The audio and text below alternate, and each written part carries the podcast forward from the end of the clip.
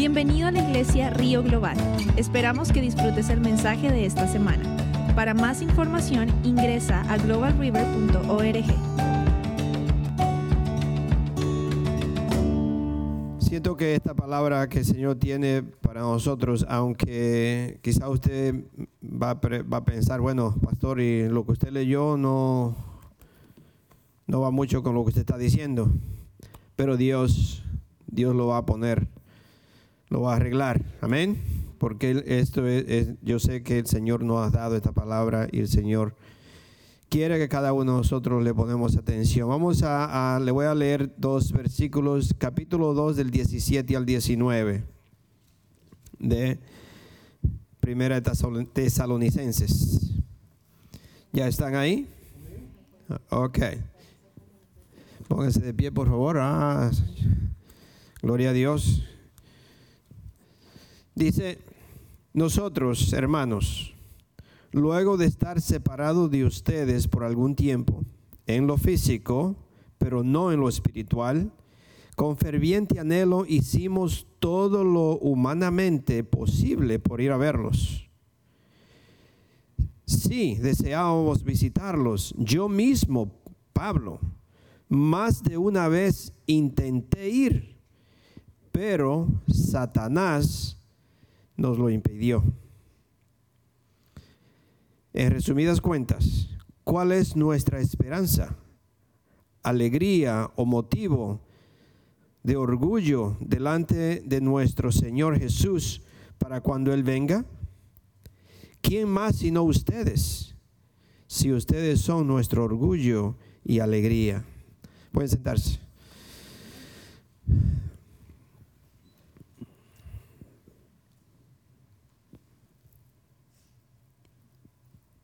¿En qué tiempo estamos? ¿Cuál es el tiempo que estamos? Usted podría decir, estamos en, en el tiempo de Navidad. Seguramente que si yo normalmente le preguntaría a cualquier persona que sea, ¿en qué tiempo estamos? Algunos a decir, bueno, es, es invierno. Estamos en los tiempos de Navidad. ¿Y por qué, por qué eh, daríamos esa respuesta? Porque es, se está viendo eso, ¿no? Usted sabe que estamos en tiempo de Navidad. Usted todo lo que escucha, va a las tiendas, todo lo que se ve, usted inmediatamente sabe, dice, no, estamos, estamos en tiempo de Navidad. Otro puede ser, bueno, estamos en el invierno, estamos en los tiempos de invierno. Pero esa no es la pregunta, o esa es la pregunta, en qué tiempo estamos, pero es en, otra, en, en otro contenido. eh, Es decir, yo ando buscando otra respuesta. So, ¿En qué tiempo estamos? Ha llegado el tiempo de estar alerta. ¿Sí o no? ¿Me escuchan? Y aquellos que nos escuchan por la, tele, por la red social, si nos están escuchando, pongan atención, porque Dios quiere que, el, que su, su pueblo, sus hijos, uno dice el pueblo de Dios. Uh, a mí me gusta decir sus hijos, porque somos hijos de Dios a través de Jesucristo. Y la palabra de Dios quiere que los hijos de Dios estén alerta. ¿Qué es estar alerta? Es, yo diría, estar despierto, estar preparado. Cuando usted va por, por la carretera, por el highway, y usted va manejando y usted ve que dice que le dicen peligro o, danger o, construction, le están diciendo mantente alerta porque delante de ti hay una construcción. So, manténgase alerta, cuidado, mucho cuidado cómo va a manejar, ahí le, le, le indican la velocidad que debe ir, so, yo debo de estar alerta. So, ¿En qué tiempo estamos? Estamos en el tiempo o si ha llegado el tiempo de nosotros estar alerta, despierto, preparado, tener cuidado.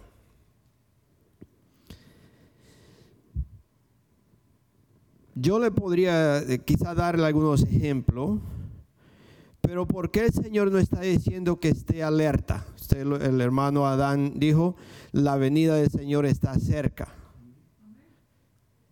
No sé, si ustedes son uno de los creyentes, que podría pensar, no, si eso lo están diciendo de hace miles de años. No, si eso siempre se escucha. Yo me pongo a pensar en lo que está en la palabra de Dios y si yo, usted podría hacer un análisis o a, pensar cuando Dios le dijo a Noé que construyera el arca. No llovía en ese entonces, la tierra se mojaba desde, desde abajo para arriba, es decir, lo que salía, la neblina, eh, lo que usted le quiera llamar, pero era donde se mojaba la tierra. No había llovido en ese entonces, supuestamente. Entonces Dios le dice a Noé que hiciera un arca. Imagínense haciendo un arca, un barco grandísimo en el medio del desierto donde nunca había llovido. La gente, me imagino que se burlaba de él. La gente podría decir, no, no le hagan caso, ese señor, está loco. Ese señor, mira lo que está haciendo, que, va a llover, no hombre. Ese hombre, y pasó un año y nada, pasó otro año y nada y viene otro año y nada. Y él diciendo que va a llover y, y, prepárense y arrepiéntanse y predicando y, todo el mundo como estamos hoy. Ah, eso no es cierto. Eso no viene. Si es, están locos ellos. No le hagan caso. No viene.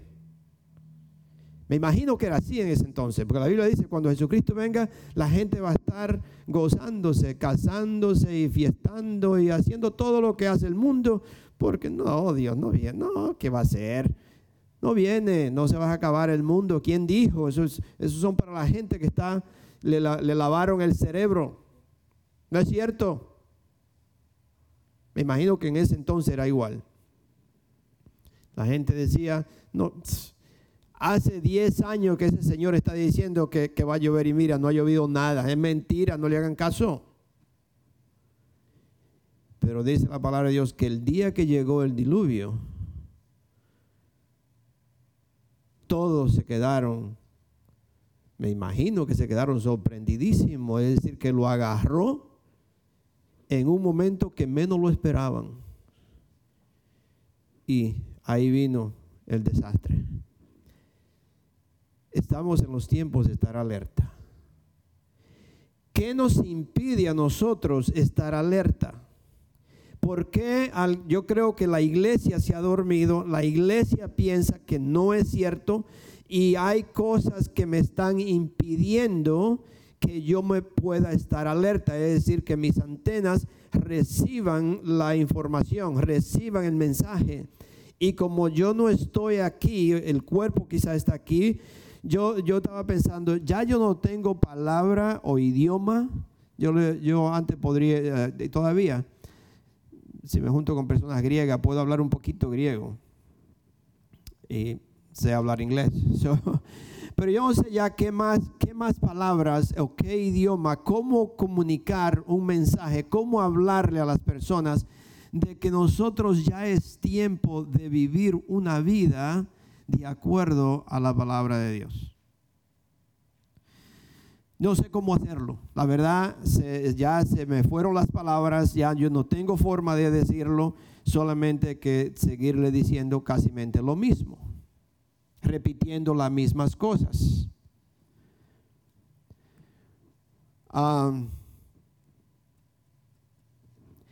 Dios es un Dios de misericordia y Él, para que el ser humano entienda lo que viene, lo que está pasando, Él muestra espiritual. ¿Usted sabía que la, el, realm, the spiritual realm, la, el, ¿cómo se dice? ¿ah? La atmósfera espiritual o lo espiritual, el ambiente espiritual, es más real que lo natural? Lo espiritual tiene diez mil veces más poder que cualquier cosa natural. En lo espiritual usted puede orar y, en verdad con el poder de Dios echar una tormenta que se vaya para otro lado. Pero trate de hacerlo naturalmente, a ver si lo puede hacer. No lo puede hacer. Como dijo el hermano Adán, hay personas de, su sanidad o del papá de Anita, En la, en la palabra de Dios hay una historia de una, de una mujer tenía un flujo de sangre, una enfermedad, algo que no, no, no, no paraba la sangre, por más de 12 años y gastó todo lo que ella tenía, médico y médico y médico, y nada, y que un solo día solamente con tocar el, el- el- el borde del manto del Señor, se sanó. Gentes endemoniados que gastaban dinero para poder, eh, queriendo sanar a sus hijos, o, o el Señor Jesús solo le decía, afuera. So, el poder espiritual es diez mil veces más poderoso que cualquier otra cosa natural. So, Dios por su misericordia nos, nos muestra en lo natural para que yo entienda lo espiritual. So, yo le quiero, eh, como hizo, eh, dijo el pastor Bishop this mon- eh, esta, ah, esta mañana, quizás le voy a pisar los, los callos a alguien, pero yo le voy a decir que si algo, algo anda mal en lo natural, en su vida, la vida de nosotros, si algo anda mal en lo natural, en mi vida, yo le puedo asegurar que si usted es en verdad obediente o es sincero, yo le puedo asegurar que si algo anda mal en, en- en lo natural, es porque algo está mal en lo espiritual.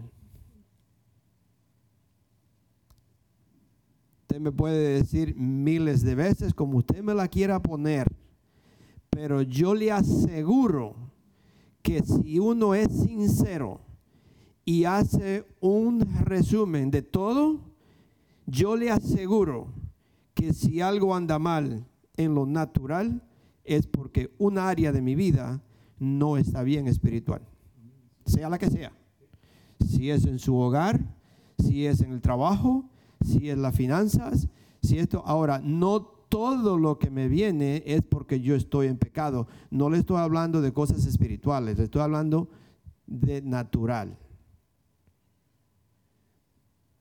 En lo natural. Si algo anda mal en mi vida, en lo natural, ¿qué es natural? Lo que es natural para el hombre, natural para nosotros.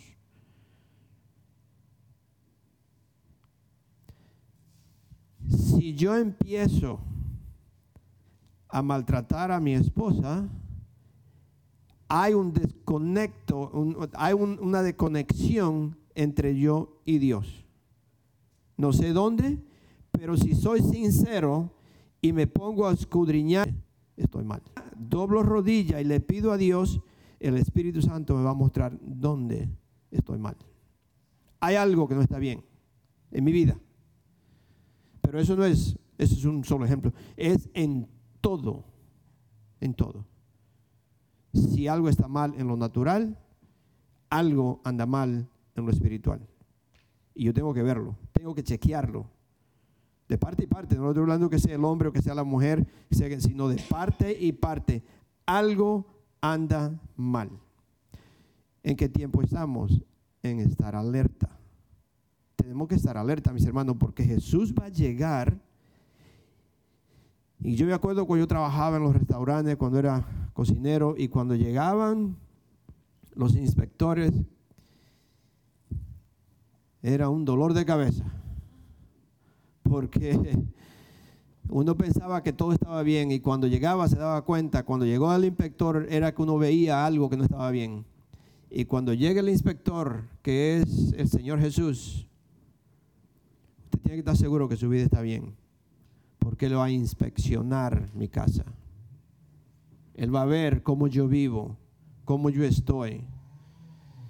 Y yo creo que Él está viendo todo eso, lo está mirando. Y me va a hacer saber a mí si todo está bien. Son mis hermanos, ¿en qué tiempo estamos? Estamos en un tiempo de estar alerta. Estamos en un tiempo de ayudarnos los unos a los otros. Este es el tiempo, mis hermanos, de nosotros en verdad tener una, una unión en los hermanos, que haya una unión en la iglesia, que haya convivio, que haya, que nosotros tenemos, es el tiempo ahora. Porque Satanás ha dividido familias, ha dividido el mundo, ha dividido, ha traído de todo. So, este es el tiempo de nosotros en verdad exaltarnos los unos a los otros, ayudarnos. Lo dice, si usted lo puede leer en Mateo 13, perdón, Mateo, ese era más tarde que se le iba a decir, pero ahora, eh, eh, usted puede leer en Mateo 25, 10, donde habla de eso donde dice que nosotros debemos de congregarnos. No dejen de congregarse ahora que Hebreos 10, 25. ¿No dije Hebreo? Oh, I'm sorry. Oh, ok. Hebreo 10, 25. Donde habla, donde dice que no dejemos de congregarnos. Y más ahora que ustedes ven el tiempo se está acercando.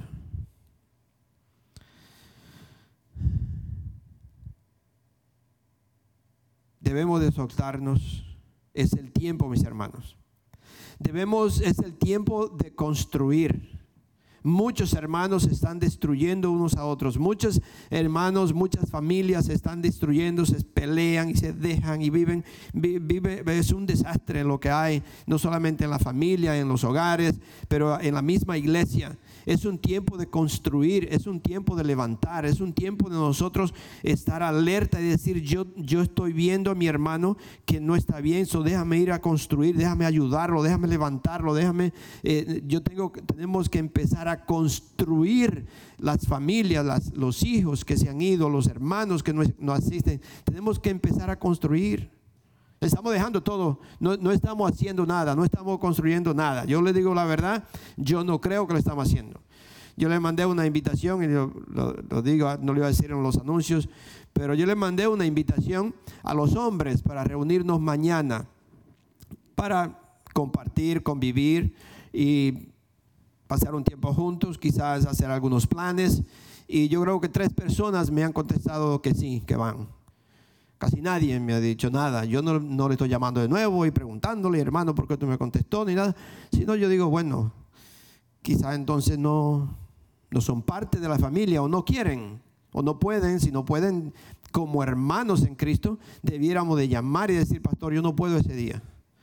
Como hermanas en Cristo, mi esposa le mandó una invitación a varias mujeres también y muy poquitas fueron, que lastimosamente no, no, está bien.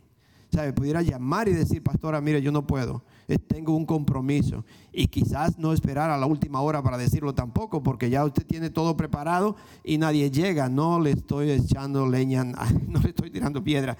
Sino, mis hermanos, que como cristianos, como cristianos, yo tengo que asumir, yo tengo que, que, vivir una vida que en verdad es cristiana. Yo no puedo decir sí, después no. Yo no puedo andar eh, eh, un día esto y un día aquello. No, como cristianos yo tengo que chequear, yo tengo que ver si, si, fulano, puede ser que usted no vio el mensaje, eh, ¿sabe? Puede ser que no. A veces pasa eso. Puede ser que no llegó. Hay personas que dicen, no, pastora, mire que yo, usted me mandó el mensaje, pero yo no lo recibí, yo no lo recibí. Ok, le damos, como, dice un amigo mío, le vamos a dar el beneficio de la duda. del beneficio de la duda. Pero no podemos mentir.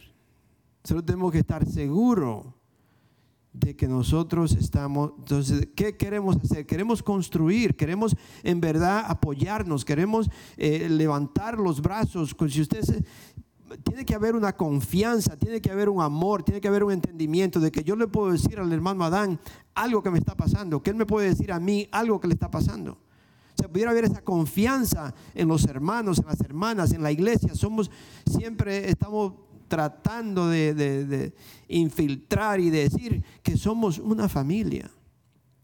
Pero la verdad, no, no, no estamos actuando en verdad como familia. Porque un hermano ofende a un hermano, pero sigue siendo hermano y se abrazan. Y al final puede ser que que se perdonan y dicen, eh, la familia siempre hay roce. Pero eso no me va a, eh, darle la espalda y decir, ya yo no le hablo. Y eso está pasando hoy en día, definitivamente está pasando eso. En la familia natural, pero en la familia de Cristo, que no debe de suceder. No debe de pasar eso con nosotros. Somos una familia. Y yo no sé cómo, cómo explicarlo, cómo decirlo, cómo inculcarle. Si, si, si un día usted me tiene que decir algo, dígamelo, dígamelo con amor. Y me diga, pastor, yo lo quiero mucho, pero mire, tal cosa a mí no me gustó. Ok, gloria a Dios, mire hermano, perdóneme. Ay, quizá no lo vuelva a hacer, pero si lo hago otra vez y le piso de nuevo los pies, perdóneme otra vez. ¿Sí? Y somos una familia debemos de, ¿en qué tiempo estamos? De construir a los hermanos, de animarlos, de animar a los hermanos, de apreciar, mis hermanos. Yo creo que vivimos en una nación que nosotros, usted debe de apreciar que usted tiene una cobija para arroparse. Usted debe de apreciarlo, porque nosotros hemos visto, hemos escuchado. Yo lo vi cuando fui a, a Nepal y a la India, países de eso. Yo lo vi personas que no tienen nada. Usted lo ha visto en, sus propios países, lo ha visto en la noticia. Usted ve gente que, no tienen nada, nada. En, la India yo me sorprendí tan grande, una iglesia de tierra nada más, de nada. Y un pedacito que si yo le, le diría, quizás si le digo dos veces, les miento, pero le diría como tres pies más, así como esto.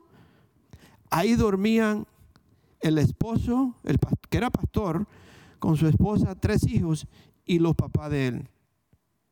Esa era, era la casa de ellos. Nos lo, mostraron. En el suelo, todo, en sin nada. Ahí mismo, al lado, que ni era casi ni puerta, al lado así, afuera, la, supuestamente la cocina en el suelo, en el piso, con, piedra y, la, toda la, cosita que cocinaban enganchada así ahí afuera. Ahí vivían. Y nosotros en este país tenemos una mansión, mis hermanos. Tenemos dos carros, tenemos todo. Y nosotros no estamos apreciando. Y Dios está mirando. Dios está mirando. Y viene algo grande si me escuchan y ustedes que están aquí, yo no sé cuándo vienen ni qué va a pasar, pero yo le puedo decir ahora como pastor y como amigo, como ustedes son para nosotros, en verdad, son como si fueran hijos. Yo le tengo que decir, compren tan siquiera por dos o tres semanas eh, cosas necesarias, como agua, papel de toile, algún alimento de lata, cosas secas como arroz, habichuela, espagueti compren, compren varias de esas cosas porque yo creo que algo puede, puede suceder en este país dos semanas, tres semanas, un mes, no sé. Yo se lo advierto. Prepárense. Agarren todo lo que puedan. No, no agarrar una estación, sino prepararse de tener todas las cosas necesarias, tan siquiera por un, un mes, dos semanas o tres. Porque algo va a suceder. Algo va a suceder. Y si no sucede nada, pues gloria a Dios. Pues gloria a Dios. No vamos comiendo todo eso que compramos poco a poco. o lo podemos o lo podemos traer a la casa de Merced.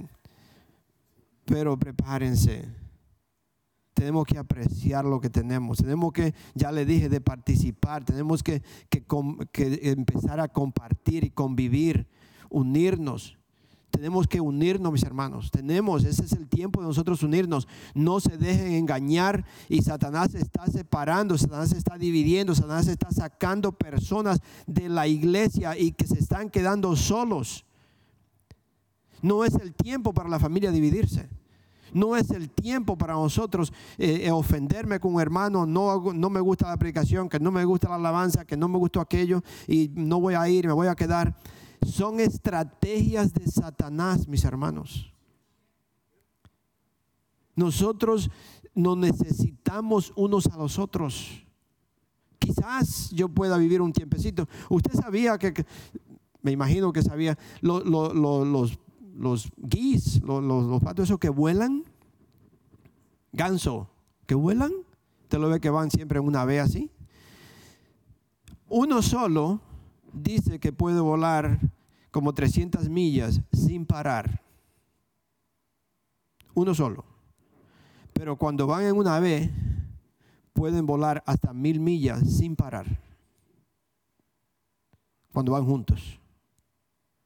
Usted dice, pero ¿y por qué sería la diferencia? Porque cuando van en línea así, el aire, los de adelante, el aire, los que van atrás, no, no tienen que forzarse mucho. Y cuando ya el de adelante se va cansando, usted lo ve que se cambian. Y uno de atrás pasa al frente. Y agarra, como dice uno, la batuta, ¿no? Agarra al frente. Y así se van cambiando. ¿Por qué usted cree que Dios nos manda a ser un cuerpo, que nos unimos? Jesucristo dijo, si ustedes se aman unos a los otros, el mundo que se pierde me ve a mí en ustedes. Pero hay una división en la iglesia. ¿Cómo Dios, cómo vamos nosotros a manifestar el amor de Cristo cuando yo no saludo ni siquiera a un hermano? Cuando yo no convivo con un hermano. ¿Cómo yo le voy a hablar a otra persona de Cristo cuando yo no, cuando si digo algo, lo que digo es algo malo de un hermano? No, mis hermanos. Es tiempo de nosotros participar, compartir, apreciar a los demás. Algo muy importante en el tiempo que estamos viviendo es que usted tiene que saber quién es usted. ¿Quién soy yo? Hace, hace un tiempo atrás, quizás, bueno, fue en, como en noviembre 15 por ahí, eh, la predicación que me acuerdo que le di, el título era, ¿es usted un hijo de Dios? ¿Es usted un hijo de Dios? Yo tengo que saber quién soy yo en el tiempo que estamos viviendo, en este tiempo que estamos. Yo tengo que saber exactamente quién soy yo. ¿Por qué le digo eso? Cuando nosotros viajamos, que mi esposa no ha viajado especialmente a la India y a Nepal, son países un poquito peligrosos. Ah, también nos paramos una vez en la China, dos veces. Cuando viajamos a esos países, si usted no ha viajado a menudo con Pastor Tom y usted quiere ir a un viaje misionero con, con Pastor Tom, eh, puede ser que, que usted eh, eh lo va a um, annoying, annoying. Lo, yeah, como que you're gonna feel like, ajá, se va a sentir molesto. Porque cuando Tam, nosotros vamos a esos países, él se empeña que usted siempre vigile y vea y él lo quiere ver, que usted tiene sus documentos. Que están, sus documentos están en orden. Y cuando vamos a esos países, antes de salir de aquí, él dice, tiene que ver tu pasaporte. Y usted tiene que verlo, mostrarle, oh, sí, aquí lo tengo, pastor. Ok, cada uno tiene tu pasaporte. Ok.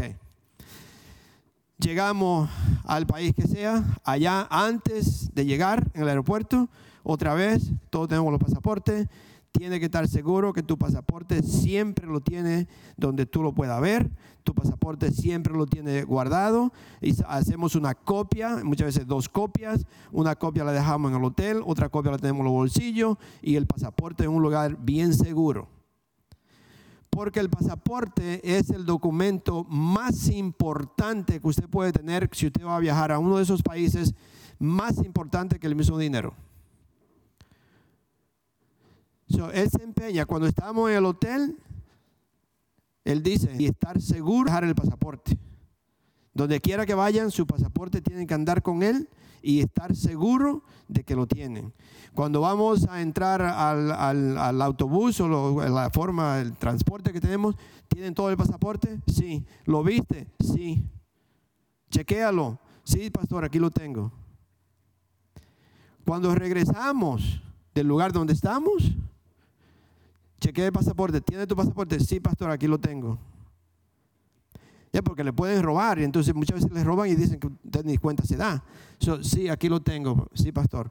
Al otro día, cuando vamos a salir, lo mismo. ¿Tú tienes tu pasaporte? Sí, lo tengo. ¿Lo chequeaste? Sí, pastor, lo tengo. Todos los días. Y usted ya lo último es decir, no, pero este no me cree piensa que yo soy un estúpido, ¿qué? No, porque si usted pierde un pasaporte en un país de eso, usted va a hacerle la vida imposible al pastor Tam, a los demás, y usted va a hacer que todo se retrase. Todo. Ah, entonces va a haber un problema.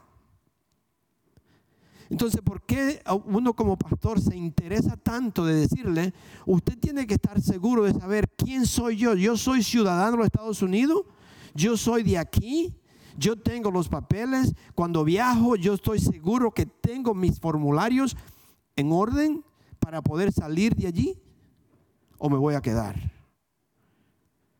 Usted tiene que estar seguro, yo soy un hijo de Dios, yo conozco a Jesucristo, yo soy un hijo de Dios, porque el día que venga, ¿qué pasa si le dice, ¿y tus papeles? Ah, lo perdí. Yo no lo tengo. Yo no te conozco. Muéstrame. ¿Qué te voy a mostrar? ¿Quién tú eres? A mí, usted tiene que estar seguro que usted sabe quién es, quién soy yo. Yo soy un hijo de Dios. El otro día, I'm definitely not to finish. no voy a terminar. todavía, no estoy ni, una, todavía no estoy ni en la, ni en la segunda ah, línea. El otro día estábamos hablando y esta muchacha dice que había una dice, ten cuidado con tu teléfono, dice, porque por aquí arriba yo no sé nada de eso. Yo, yo de tecnología lo único que yo sé es llamar y recibir llamadas. Así que a mí no me mande con muchas cosas porque yo no sé nada de eso. Ni me interesa. Seriamente. No sé, yo le digo a la persona, yo voy a aparejar mi burrito y lo voy a visitar, pero yo no voy eh, porque eh, me tienen ya, no. Eso me dice que por aquí arriba lo ven a uno que lo pueden ver a uno, no sé cómo es, que lo, escuchan, no sé, que lo ven. Y ella le pone, tiene un tape, o ya venden algo, ¿no? Para que usted le cubra eso ahí, porque no, para que no, no sé qué. Y dice, ten cuidado con lo que tú dices porque te escuchan. Y yo agarro el teléfono así y le digo, pues mira, si tú me escuchas, yo soy un hijo de Dios, yo acepté a Cristo como Señor y Salvador. Yo soy pastor William Ureña para que lo sepa. Así que si alguien, si alguien me está escuchando, yo soy un hijo de Dios. Yo acepté a Cristo como Señor y Salvador. Soy pastor de Global River y me llamo William Ureña. Que lo quiera saber, que lo sepa. Yo, yo, sé quién soy. Yo soy un hijo de Dios. Gústele a quien le guste. Amén. 42 años, hermano, comiendo nada más. 42 años y sigue siendo mi novia. Amén. Otra cosa muy importante, saber quién es el Señor. Muchas personas, muchas iglesias, le ponen a Cristo como que todavía sigue siendo un baby. Es un niño, es todo amor, es toda ternura es wonderful. Definitivamente. Es todo amor. Es toda ternura. Pero también dice que es un fuego consumidor y que es un el león de Judá. Jesucristo no viene como un bebé. Ya él creció. Como le dije yo a una hermana que dice que la mamá le dio el niño Jesús. Los países de nosotros tienen el niño Jesús ese, ¿no? Y que se lo dio y, y dice, mi mamá va a venir y yo no sé qué hacer porque yo no tengo el niño. Y cuando llegue me va a preguntar porque eso para ella es... Uh, y le digo, no, hermana, no se preocupe, dígale que el niño creció y se fue.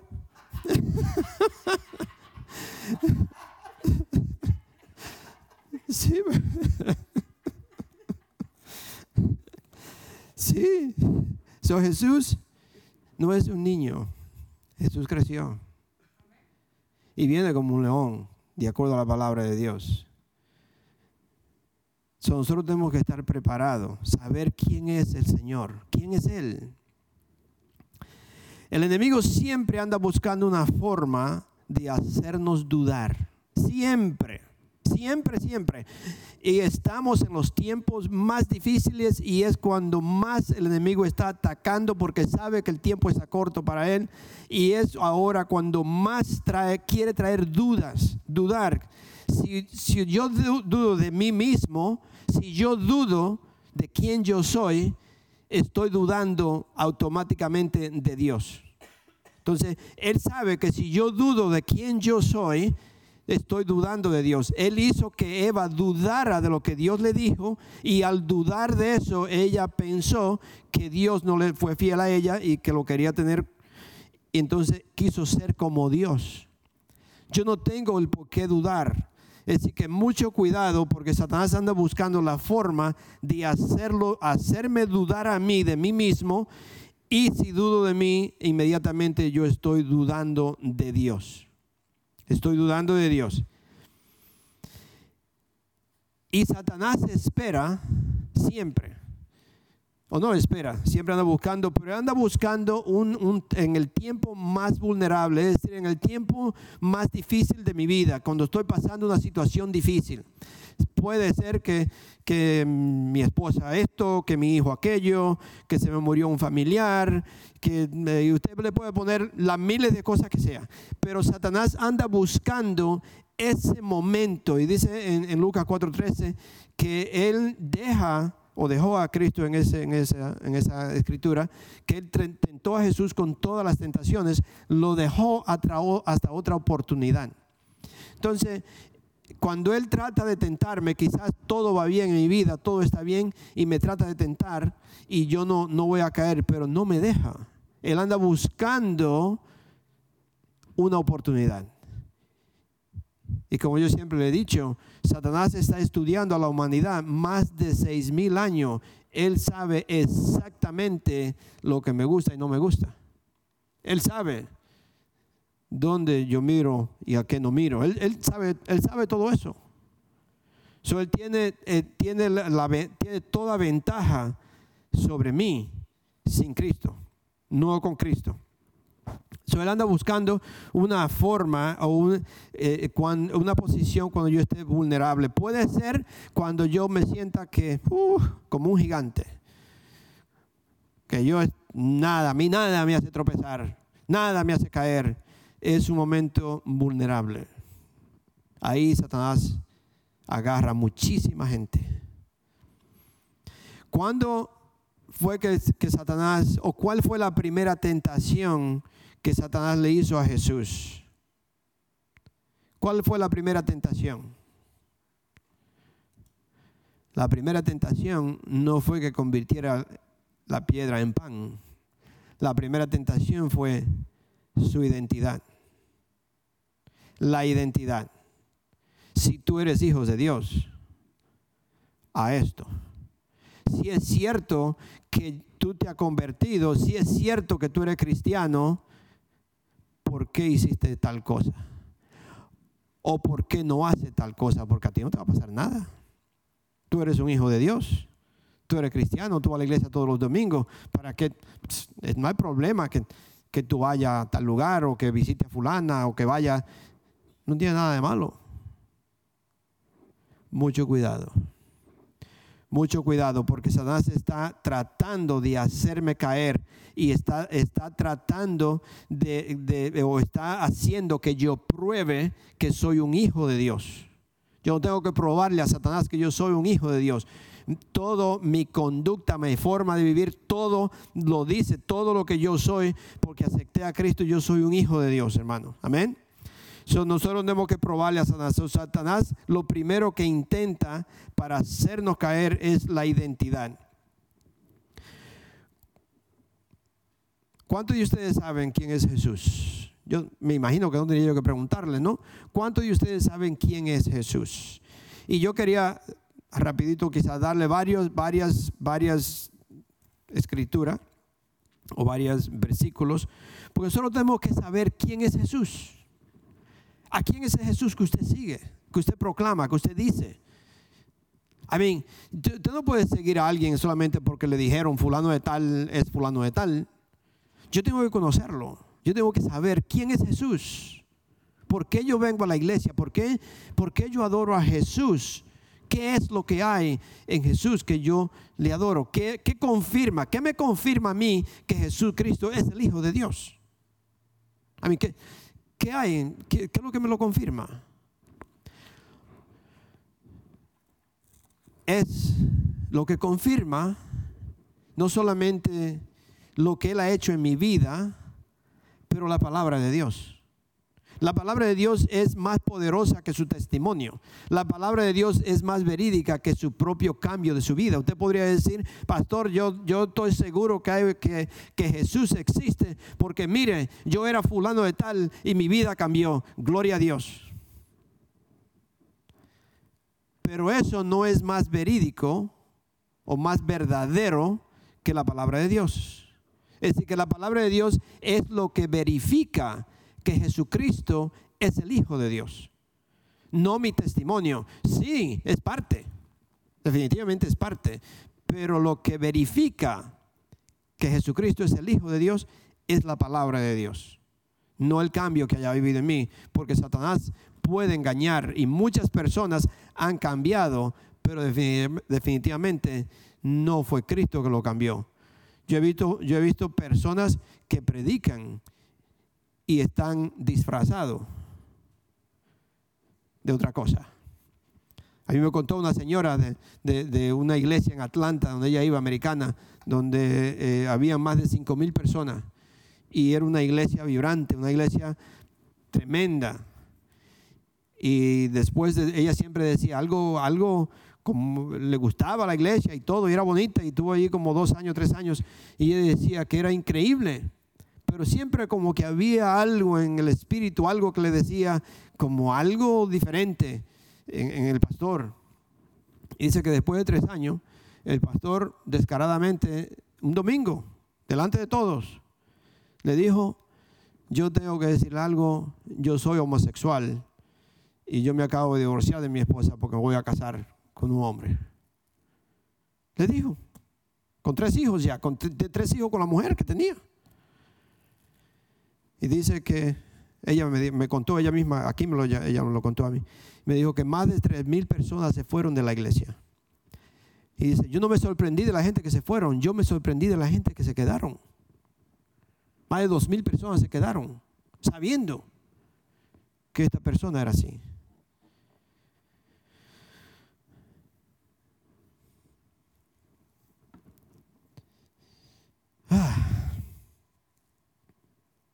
¿Cuántos de ustedes conocen a Jesús? ¿O saben quién es Jesús?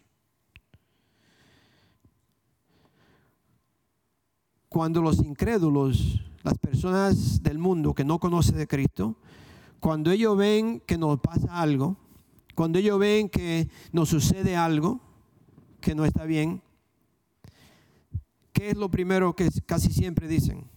Cuando le pasa algo algún cristiano cuando le pasa algo. Lo primero que dicen, y no, es, no son ellos, es un espíritu de Satanás. Lo primero que le dicen es, ¿dónde está tu Dios? ¿Por qué te pasa esto? ¿Por qué te pasó tal cosa? Y muchos de los otros cristianos que somos muy cristianos, inmediatamente juzgamos y le empezamos a decir, ah, seguro que pecó, segurito que, que algo anda mal, segurito que, que, no está bien. Y empezamos a juzgarlo, es decir, aquello le dicen, ¿dónde está tu Dios? Y nosotros empezamos a decirle, segurito que, que está pecando. No necesariamente es cierto eso. Puede ser cierto, pero no necesariamente. Sí, cuando uno se sale de la voluntad de Dios, cuando uno desobedece a Dios, se aparta de Dios y entonces el enemigo me ataca. Puede ser cierto, pero nosotros no podemos inmediatamente juzgar a la persona sin primero hablar con ellos, sin primero tener un tiempo y decirle, ¿qué está pasando, mi hermano?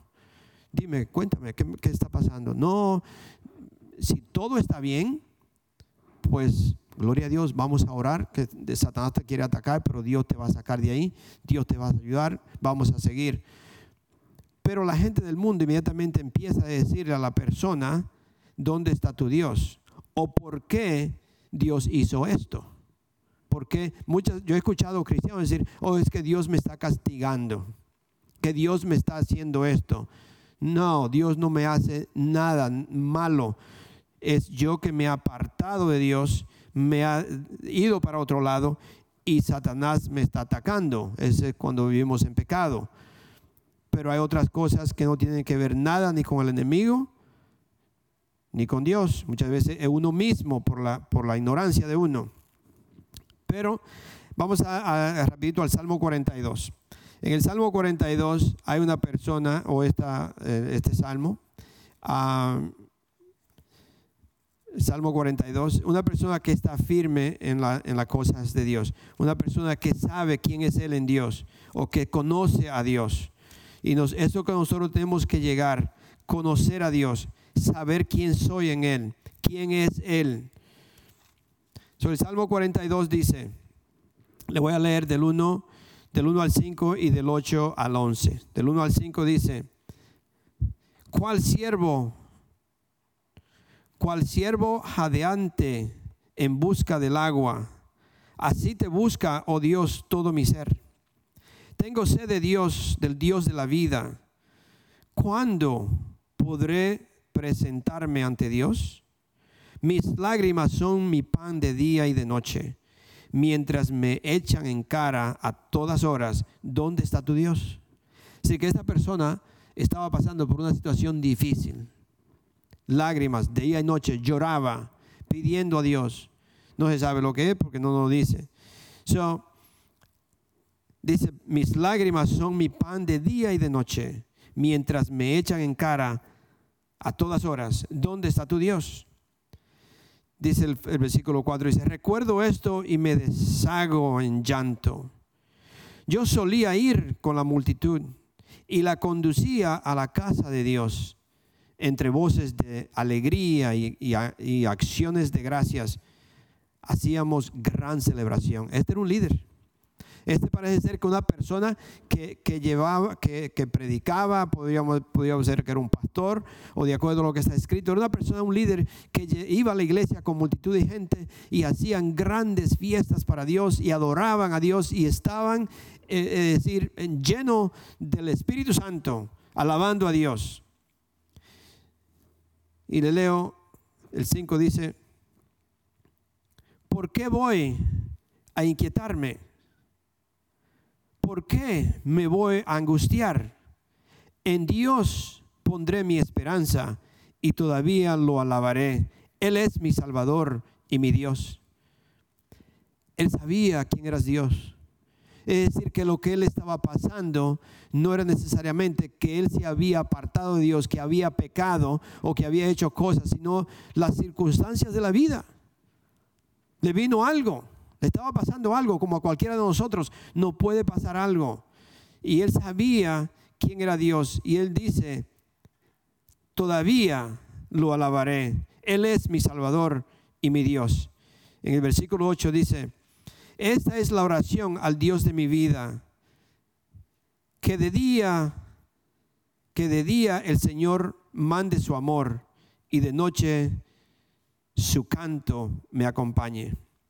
Y le digo a Dios, a mi roca, ¿por qué me has olvidado? ¿Por qué debo andar de luto y oprimido por el enemigo? Mortal agonía me penetra hasta los huesos ante la burla de, mis adversarios, mientras me echan en cara a todas horas, ¿a dónde está tu Dios? ¿Por qué? Mire el, el, 11.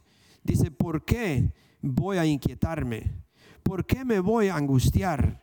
En Dios pondré mi esperanza y todavía lo alabaré. Él es mi Salvador y mi Dios hermano, eso que nosotros, no importa la situación que esté pasando, no importa lo que la gente le diga, no importa que a usted le digan dónde está tu Dios, por qué Dios permite esto, por qué Dios te hizo, por qué tú andas, por qué hace, por qué, qué fue lo que hiciste, tú vives en pecado. No, aún así usted se para y usted dice, yo alabo a mi Dios, porque Él es mi Salvador, Él es mi Dios, Él está conmigo, Él me bendice, Dios me saca de esta situación porque Él me ha perdonado, Él es mi Dios.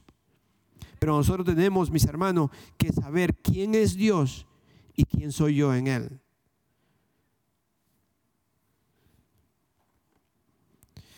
¿Quién es Jesús? ¿Quién es Él? Juan el Bautista dijo en Juan 1.34, yo lo he visto y por eso testifico que Él es el Hijo de Dios. Juan lo vio y testificó este es el Hijo de Dios. Y usted lo puede leer para la, historia completa, cómo él sabía que era el Hijo de Dios, porque Dios le dijo, el que tú veas el Espíritu Santo venir sobre él, ese es mi Hijo. So Juan dijo, yo lo he visto, yo sé, yo puedo testificar que este es el Hijo de Dios. Natanael, al verlo, le dijo en Juan 1.49, Rabí, tú eres el Hijo de Dios, tú eres el Rey de Israel. Uno piensa que Pedro fue el primero que dijo que Jesús era el Hijo de Dios, o le dijo, cuando Jesús le dijo, le preguntó, ¿quién dice la gente que yo soy? Y Pedro le dijo, el único que le pudo contestar fue Pedro, pero tú eres el Hijo de Dios. Y el Señor le dijo, eso no te lo ha revelado carne ni hueso, fue el Padre que te lo ha revelado. Pero aquí vemos que Natanael fue el primero en reconocer que Jesucristo es el Hijo de Dios. Está en Juan 1.49. Y en Juan 11 también vemos que Marta declara que Jesucristo es el Hijo de Dios. Cuando Jesucristo fue y le habló de, del hermano de Marta, ella le dijo, ella declaró que Él es el Cristo, el Hijo de Dios. Todos los, todos los, apóstoles también declararon que Jesús es el Hijo de Dios. Usted lo puede ver en Hechos 2,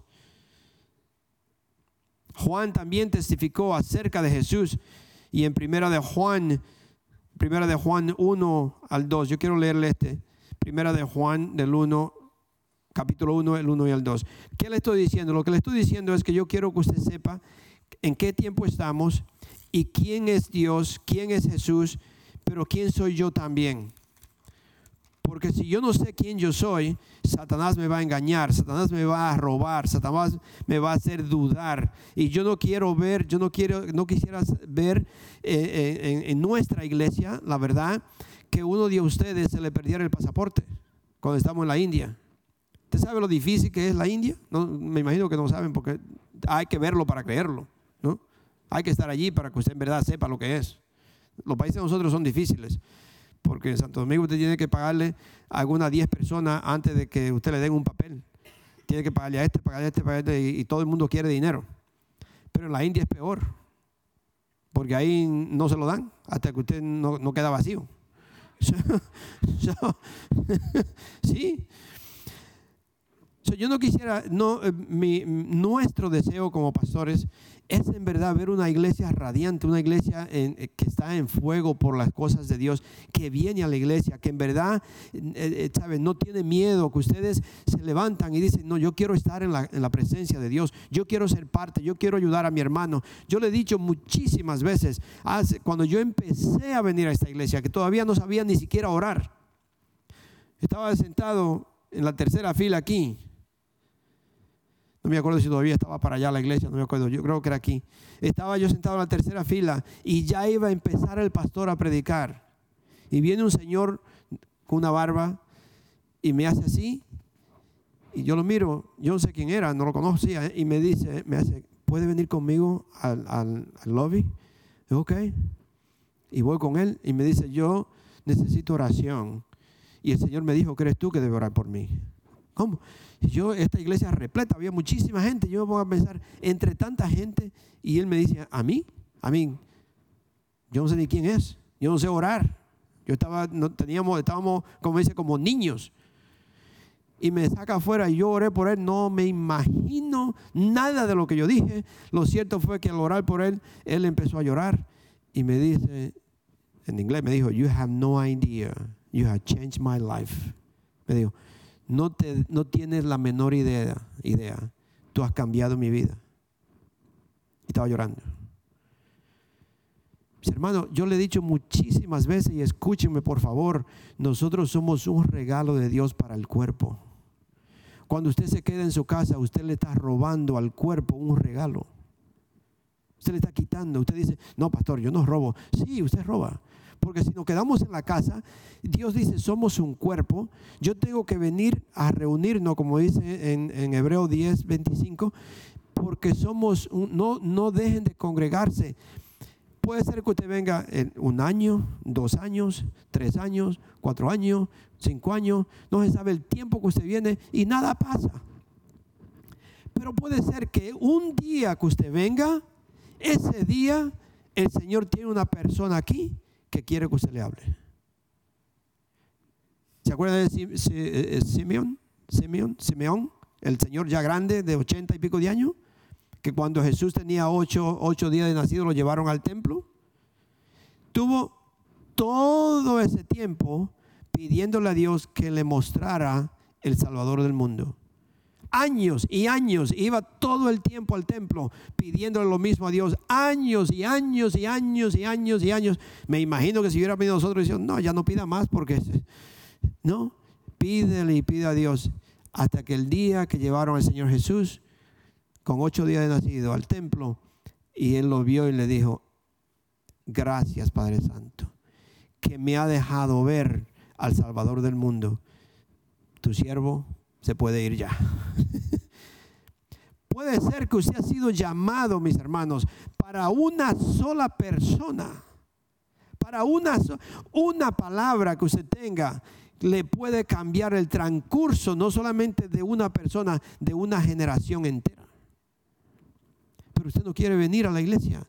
No quiere venir, la iglesia se está quedando vacía porque no sabemos quién soy. Yo no sé quién soy yo. Yo soy un hijo de Dios con el Espíritu Santo dentro de mí y cuando usted le dice algo a un hermano o a alguien que llega por primera vez que no conoce al Señor, plota un avivamiento como si fuera un, como dice un fósforo, prender un fuego y se explota un avivamiento. Pero nosotros no estamos haciendo nada. I'm sorry. I'm sorry que yo se lo diga, pero yo tengo que decírselo. Yo creo que muchas de las personas que vienen a la iglesia no saben quién son. No saben. Y al no saber quién soy, vivo normalmente, solamente viviendo yo, vengo a la iglesia, voy para la casa, como y bebo y me duermo y me acuesto, me levanto, trabajo, voy a la iglesia y nada. No, no. Venga con anticipación, venga eh, eh, con una anticipación pensando, hoy el Señor me va a usar a mí, el Señor va, va, a traer a alguien que yo le voy a hablar, el Señor tiene palabra hoy y yo la voy a escuchar porque yo la voy a llevar a otro. ¿Quién es Jesús? Ya le dije. Pedro testificó, Juan testificó quién era Jesús. Nosotros como hijos tenemos todas las bendiciones del cielo. Nosotros como hijos, si usted sabe quién es, si usted sabe quién soy yo, yo tengo todas las bendiciones del cielo. Y le voy a terminar con estos dos, con esos dos ah, versículos aquí. Tengo todas las bendiciones del cielo, mis hermanos. Yo tengo herencia en el cielo no herencias de la tierra, que se, como dice la palabra de Dios, que se lo va a comer la polilla y se va a podrir y se va a quedar y todo eso. Mire, yo le he dicho varias veces, yo trabajaba con una persona que tenía muchísimas cosas y un día, de un día a otro, sin pensarlo así, nada más se sentó y murió. Todo se quedó, todo. nosotros tenemos que tener entendimiento quién yo soy. Mi herencia está en el cielo. Vamos rapidito a Efesios 1, 13 al 14 y termino con, otro capítulo ahí mismo de, el capítulo 3 de Efesios también. Pero quiero leerle en Efesios 1, 13, 14. Porque no quiero que me hagan lo que le hicieron a Adán. ¿Amado Adán? No quiero que me hagan lo que le hicieron a usted.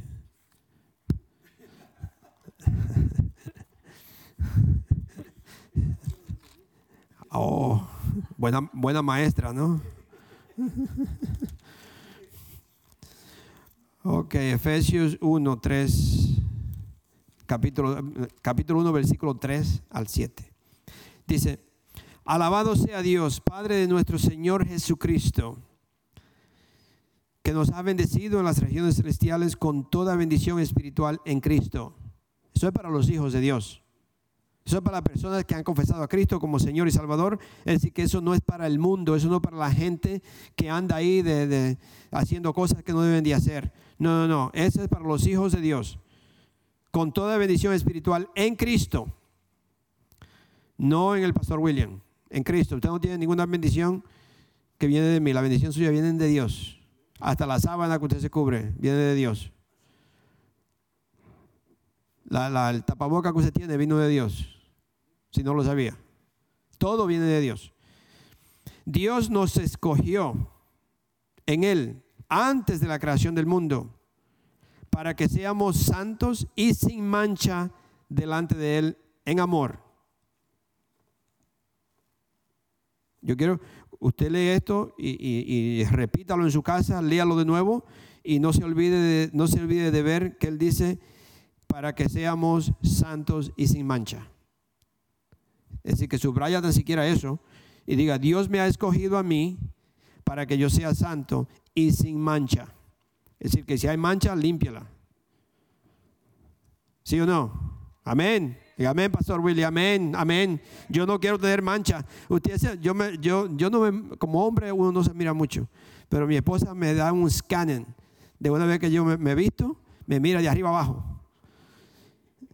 Y si hay una manchita o un estrujadito, lo que sea, quítate la camisa porque está manchada. Y yo como esposo obediente me la quito de una vez, no, no question. Porque yo, si hay mancha, límpiala, cámbiala. Dice, nos predestinó para ser adoptados como hijos, como hijos suyos por medio de Jesucristo, según el, el buen propósito de su voluntad. Para alabanza de su gloria, perdón, para alabanza de su gloriosa gracia que nos concedió en su amado en Él tenemos la redención mediante su sangre, el perdón de nuestros pecados conforme a las riquezas de la gracia. Así que somos hijos de Dios. Somos hijos de Dios por la sangre de Cristo. Él nos ha lavado, Él nos ha limpiado para que nosotros vivamos una vida santa y sin ninguna mancha. La sangre de Cristo purifica no nos deja manchado o con el pecado que teníamos antes. Ahora le leo a Efesios 3 del 14 al 21. Le quería seguir leyendo ahí en ese mismo capítulo del de, el, versículo 3 y el 14, donde ese mismo capítulo del capítulo 1 antes que vaya al 3, pero ahí dice, si usted lo sigue leyendo, dice ah, del 13 al 14. En él también ustedes cuando creyeron o oyeron el mensaje de la verdad, el evangelio que les trajo la salvación y lo creyeron, fueron marcados con el sello que es el Espíritu Santo prometido. Este garantiza nuestra herencia hasta que llegue la redención final del pueblo adquirido por Dios para la alabanza de su gloria. Nosotros tenemos una herencia garantizada, no la herencia de este mundo. La herencia de este mundo es garantizada mientras usted vive. La herencia que nosotros tenemos en el cielo es para siempre. Para siempre. Solo tenemos una herencia garantizada. ¿Y cómo Dios la garantizó? Que depositó en nosotros el Espíritu Santo como garantía que soy su hijo. hermano, yo no, yo eh, eh, con la iglesia de nosotros no, es muy, eh, y quizás yo no sea muy, muy que brinco de aquí para allá y vuelvo y brinco para acá porque tengo 63 años. ¿no? A, mí, a mí se me olvida mi edad porque yo, yo me siento joven. Yo no siento que tengo 63 años. Entonces, ah, pero nuestra iglesia como que, como que está viejita. Nadie se levanta, nadie brinca, nadie dice, aleluya, lo, gracias Señor, bendito eres. Amén. Amén. Si usted es un hijo de Dios y usted ha sido llamado, escogido por Dios y usted tiene una herencia en el cielo que nadie se la puede quitar, no sabemos la herencia, no sabemos el tesoro tan grande que es, puede ser una mansión y no sé qué más será, pero eh, es algo tan grande que la palabra de Dios dice que usted no se imagina, no su mente no lo puede ni siquiera pensar la herencia que tenemos. Entonces, ¿por qué no aferramos a la tontería que Satanás nos ofrece en el mundo? Cuando yo tengo una herencia diez mil veces más, millones de veces más que lo que Satanás me puede ofrecer.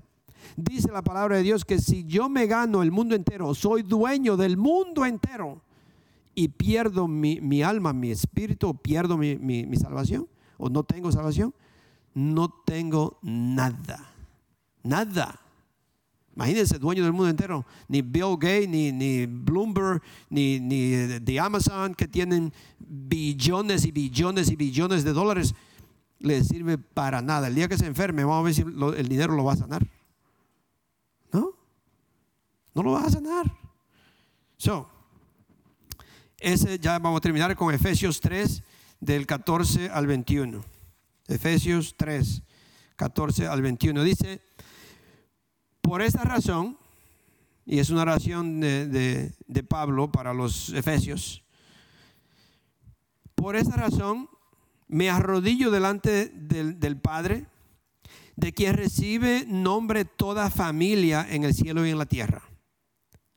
Le pido, le pido que por medio del Espíritu y con el poder que procede de sus gloriosas riquezas, los fortalezca a ustedes en lo íntimo de su ser, para que por fe Cristo habite en sus corazones.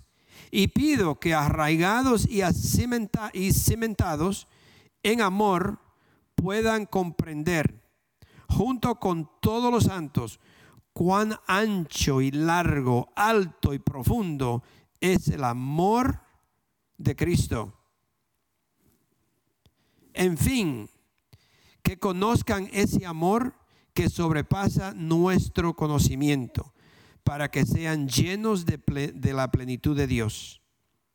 Al que puede hacer muchísimo más que todo lo que podamos imaginarnos o pedir por el poder que obra eficazmente en nosotros.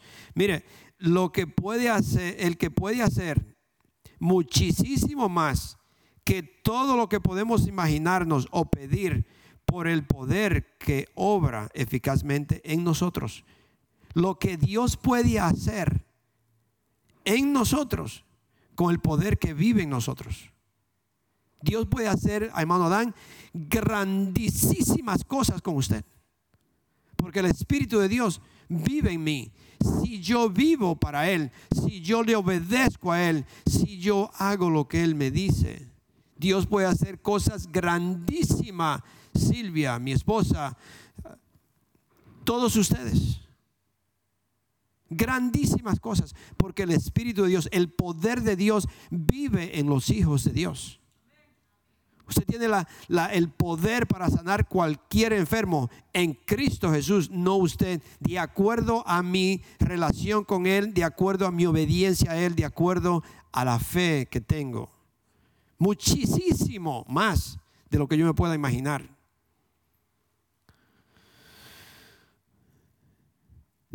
Ser, ¿dónde me quedé? ¿Dónde estaba leyendo? El 20.